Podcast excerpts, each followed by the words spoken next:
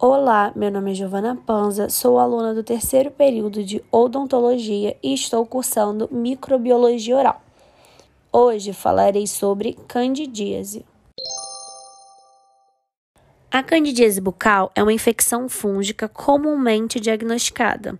Ela pode se manifestar tanto na forma aguda como crônica.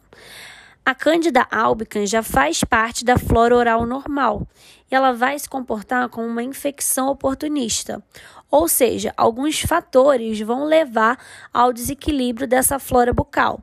Por exemplo, a redução do fluxo salivar, o uso de prótese dificultando a higienização, a má higienização de uma prótese, indivíduos com imunossupressão, uso de antibióticos e até mesmo um indivíduo que tem uma dieta rica em carboidratos vai promover um grande substrato para esse fungo. Então, todos esses fatores vão contribuir para que a cândida se prolifere mais do que o normal, desequilibrando a flora bucal. A candidíase pode apresentar um aspecto de lesão vermelha ou branca. A candidíase mais comum, sem dúvida, é a pseudomembranosa. Popularmente conhecida como sapinho, o indivíduo vai apresentar uma placa branca semelhante a queijo coalho. Pode estar presente tanto na mucosa labial, quanto na língua ou no palato. Ela vai ser removível à raspagem com uma gaze. Normalmente também acompanha um mau hálito. Ela é muito comum em bebês e indivíduos imunodeficientes, como os portadores de HIV. Mas não tem só esse tipo de cândida, há outros tipos, como a candidíase eritematosa aguda.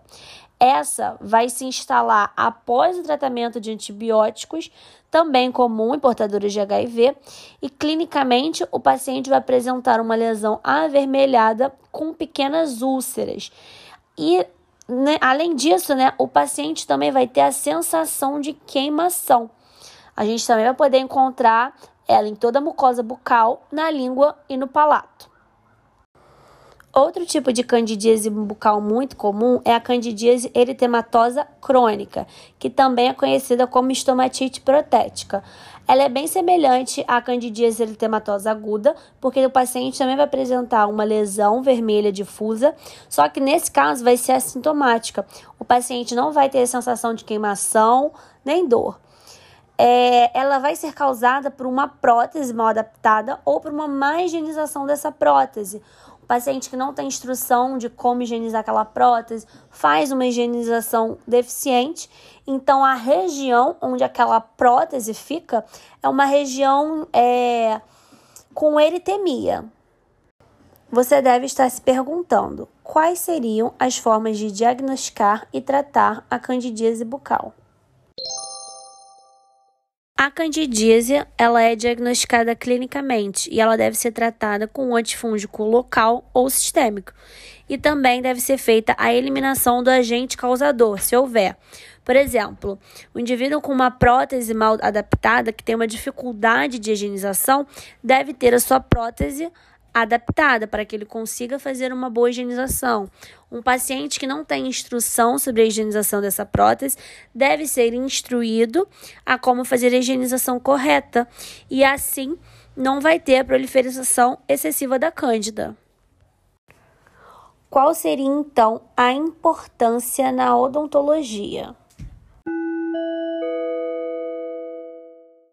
Assim como as outras infecções bucais, a candidíase é de suma importância na odontologia, devido às suas manifestações que são desconfortáveis aos pacientes. Além disso, o objetivo de um cirurgião dentista, sempre em primeiro lugar, é promover a saúde bucal do paciente, ou seja, ele deve tratar corretamente os desequilíbrios da flora bucal, não só as suas consequências, mas também as suas causas.